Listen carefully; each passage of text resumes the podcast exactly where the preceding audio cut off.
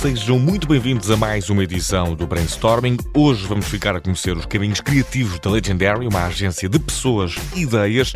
Episódio também que vamos passar pelo rescaldo de uma conversa que aqui tivemos, já a campo de basquete renovado pela ArcDunk, um projeto sobre o qual já conversámos neste programa. O adeus vai fazer-se com um festival que celebra o bricolage, a decoração e o jardim.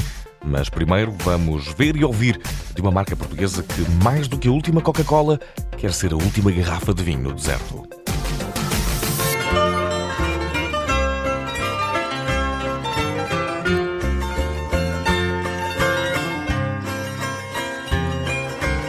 A marca premium portuguesa de vinhos Silk and Spice, da Sograp, lançou uma campanha que está a ganhar notoriedade em território norte-americano.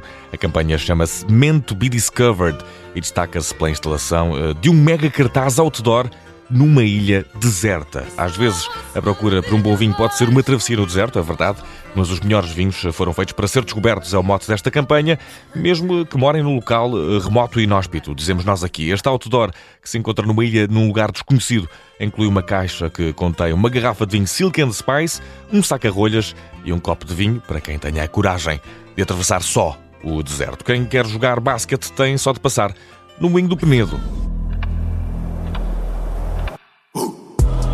Feia para as desgraças. Uh, triunfo vem do medo, ultrapassa. Uh, sem ser o favorito, estas massas até que vais ver gritar o que kid, manda O campo de basquetebol do Moinho do Penedo foi o escolhido para ser renovado no âmbito do projeto Art Dunk, como aqui soubemos no episódio do Brainstorming em que recebemos dois responsáveis do projeto.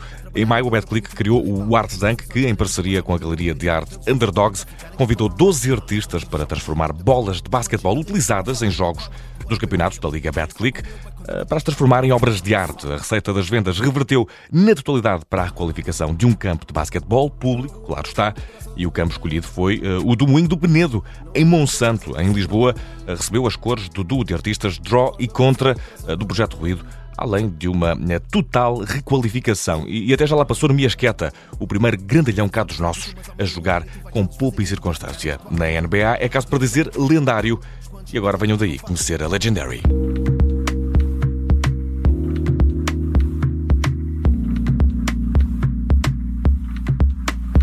E no brainstorming de hoje temos o prazer de conversar com Hugo Pinto, Managing Partner da Legendary People Plus Ideas. Hugo, comecemos uh, pelo kit de sobrevivência básico. Como é que nasceu a ideia de criar esta agência? Uh, porquê e quando é que foi criada? E como é que tem sido o percurso até aos dias de hoje aqui da Legendary? Bem-vindo ao brainstorming. Olá, bem-vindo, obrigado pelo convite. É assim, uh, isto começou começou há 9 anos atrás, concretamente, mas já posso dizer que começou por volta dos 16 anos, foi quando eu conheci o Diogo. Uh, no, no, nosso décimo ano, nós viemos de uma área uh, da informática e da engenharia, ou seja, não estávamos ligados ainda ao mundo do marketing, e depois só mais tarde é que voltámos a cruzar, já após a faculdade, e resolvemos investir numa, numa agência de marketing digital, que era o, o que estávamos a falar e o que tínhamos mais capacidade na altura. Ok. E podemos, de alguma forma, conhecer o vosso método de trabalho criativo? Recebem um briefing do cliente e depois reúnem-se todos ou são determinados elementos da, da Legendary? Há brainstormings? Qual é que é o processo criativo da, da agência? É assim, o, o, processo criativo depende exatamente muito do briefing e do cliente. Ou seja, nós, ao longo destes nove anos, formamos, como estava a dizer, várias equipas, uh, vários departamentos e então, quando recebemos o briefing, exatamente essa primeira análise é perceber que, que, tipo de pessoas, que tipo de especialidades é que precisamos para responder a cada briefing. Seja da área digital, seja de meios, seja área criativa, nós vamos montar a equipa de acordo com esse briefing e assim conseguimos dar a, a resposta mais criativa. Depois, o processo é exatamente conduzido pela, pelas várias unidades, seja pelo diretor criativo, seja pelo, pelo responsável de social media, seja o responsável de gestão de projeto, acaba por partir isso em blocos e, e vamos fazendo várias soluções internas até que nos sentimos confortáveis para apresentar a melhor solução ao cliente. E como é que se cresce neste mundo da criatividade, onde ah, há uma concorrência, diria, ah, feroz? Quais são os principais desafios, também os principais obstáculos, mas ah, já agora algumas soluções também, se houver? Sim, neste momento, sendo sincero, acho que o principal desafio é efetivamente o, o mercado português ser um, um, mercado pequeno, não é? Uhum. Ou seja, nós somos mais relativamente recente, temos 9 anos, acho que conseguimos já marcar aqui uma posição no mercado, mas a verdade é que o mercado não é, não é de todo gigante. Uh, nós conseguimos trabalhar em vários setores, desde o setor automóvel, à saúde, à tecnologia, temos clientes muito distintos e acho que principal característica é exatamente esta questão de, de, entregar projetos de qualidade, com soluções e que no final do dia realmente trazem resultados para os clientes. E acho que foi isso que, que nos foi diferenciando e foi isso que fez no fundo, espalhar essa palavra entre os nossos clientes e, e uhum. surgirem as oportunidades e respondermos com, com qualidade. E, e fixa aí um ponto, a Legendary tem clientes muito distintos de, de diferente, diferentes áreas. Como é que é um dia trabalhar-se uma marca de carros e no dia seguinte já estar a desenvolver uma, uma campanha na área, do, por exemplo, do retalho? Uh, tem qualquer coisa de esquizofrénica? Há um processo aqui, uh, de não, não fazendo uso desta expressão, que pode ser uh, talvez uma grande sobrecarga, mas torna-se estressante. Este é uma, um correr constante, Hugo.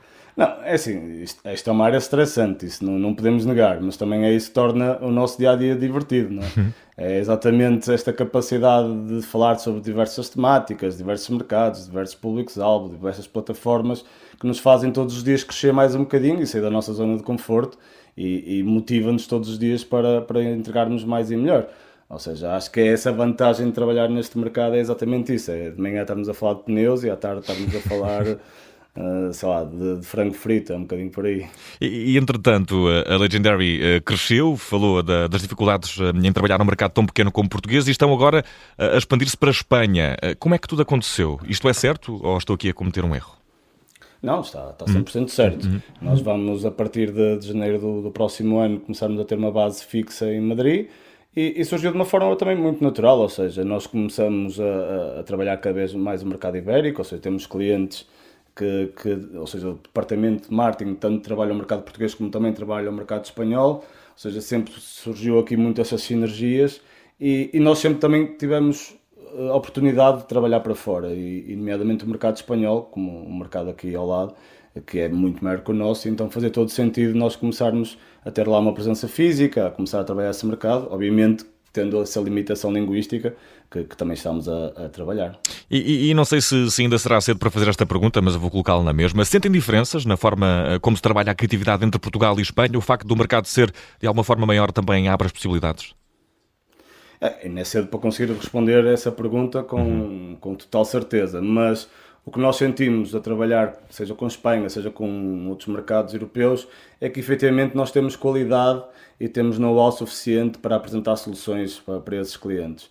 E é isso que nos motiva um bocadinho também a, a ir para esses mercados, ou seja, nós nunca sentimos que, que, estaríamos limitados de certa forma, seja a nível criativo, seja a nível tecnológico, seja a nível de know-how de, de alguma plataforma, sempre nos sentimos capazes e a verdade é que já o fizemos com alguma frequência e conseguimos trazer resultados para os nossos clientes. E, e depois de Espanha, mais algum outro país na, na mira que se possa seguir para, para uma presença da Legendary? É assim, nós não temos uh, isso planeado uh, a curto, médio prazo. Uh, eu acho que é step by step. Vamos conquistar Madrid, a seguir vamos, vamos ficar para Barcelona e depois, se calhar, podemos ver outro, outros mercados. A verdade é que nós já tivemos algumas campanhas globais, sejam clientes como a Amorim, com a Parfois, já tivemos essa oportunidade de fazer campanhas um bocadinho para, para todos os lados do mundo, mas ter uma presença física, uma equipa e, e, e ter uma base é, é diferente.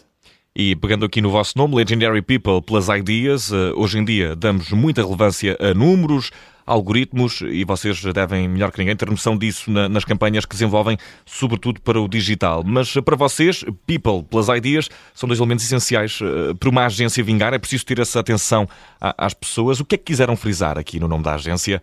Eh, qual é que é o papel dos colaboradores na Legendary? Ah, os, papéis, os papéis dos colaboradores de uma agência de publicidade são a peça fundamental, não é? É só isso que nós temos para entregar aos nossos clientes, é o know-how de, desta massa humana que consegue resolver os problemas que eles sentem no dia a dia. O que nós quisemos passar, acho que o nome Legendary representa sem dúvida a nossa ambição, não é? Uhum. Ou seja, é este querer ir mais além, é exatamente o querer ser lendário. exatamente. Uh, e as pessoas e as ideias é porque efetivamente as coisas estão ligadas uma com a outra. Ou seja, não, não dá para desconectar as pessoas das ideias e, e ainda vivemos num mundo que as ideias realmente conseguem também mudar o mundo e é, é isso que tentamos trazer para o mercado. Uhum. E, e, como é que olham para, para o advento da inteligência artificial, que está a ganhar bastante terreno? Uh, o que é que isto pode trazer à publicidade e às pessoas? Uh, acham que pode haver aqui, um, na vossa área da criatividade, uma intromissão uh, da, da, tecnologia? ou será um, sempre um suplemento ou uma arma a utilizar? E se já a usam de alguma forma? Sim, é, eh, eu acho que isto é, é, um bocadinho cíclico e é um bocadinho histórico, não é? Ou seja, a, publicidade hoje em dia é feita de uma forma completamente diferente do que era feita há 20 anos atrás. Eh, e acho que isto, obviamente, vai ser mais um passo nessa mudança. Agora, eh, eu não vejo como uma ameaça, acho que vão ser ferramentas diferentes, como, como a Adobe, como a Photoshop, como as redes sociais vieram acrescentar oportunidades diferentes a inteligência artificial vai ser, vai ser similar. Nós, obviamente, já usamos o chat GPT uh, a traduzir briefings, a, a dar-nos soluções, a dar-nos também a apresentar outras formas de, de, ver o problema e, sem dúvida, o Mid Journey, que é algo que já, também já estamos a utilizar na criação de imagens e, e, uhum. e ou seja, tirarmos aqui um bocadinho esta dependência que em Portugal temos de, de, de, bancos de imagens, hoje em dia já é uma realidade que, com que trabalhamos no nosso dia a dia. E, e eh, sente que será sempre ao contrário, será a tecnologia ao serviço da, das pessoas e também das ideias, neste caso, e nunca, e nunca ao contrário, se, se houver uma, digamos, uma, uma empresa, ou neste caso uma agência bem, bem estabelecida, que dê valor às pessoas. É essa a vossa principal missão também, de alguma forma? Sim, porque assim, nós e as marcas para as quais trabalhamos, trabalhamos para pessoas, não é? No final do dia é, é esse o objetivo. E eu acho que isso são só ferramentas que nos vêm ajudar ao nosso trabalho, ou seja, isso já também, lá está, como estava a dizer, já é, é histórico. Acho que vai-nos, a ideia é poupar-nos tempo, é tornar as coisas mais rápidas, mais ágeis, e, que já são muito ágeis na nossa área, e acho que estas ferramentas só vão nos ajudar é, é exatamente nisso, a conseguirmos ainda ser mais rápidos e, e mais ágeis a apresentar soluções aos clientes. E eu, para, para terminarmos, e porque estamos em rádio, temos sempre aqui um desafio que muitos dos nossos convidados, uh, muitos dos nossos convidados se figura como uh, temível, mas vamos ver como é, que, como é que o que se comporta. Qual a música que associaria à Legendary e já agora, porquê? Acho que quem nos conhece, e agora pensando assim rapidamente nisso, eu acho que associava uma Welcome to the Jungle do, dos Guns que é assim exatamente esta selva de comunicação e esta selva que vivemos no nosso dia a dia, onde temos diversos pontos de contacto, tudo surge muito rápido e que nós temos que, que, nos destacar. E acho que isso era uma música, sem dúvida, que representava o ritmo da agência. É a fauna e a flora da criatividade. Tivemos o prazer de conversar com o Hugo Pinto, Managing Partner da Legendary People Plus Ideas. Muito obrigado, Hugo. Até uma próxima. Muito e obrigado, uh, boas, boas campanhas e muita criatividade. Muito obrigado. Obrigado pelo desafio.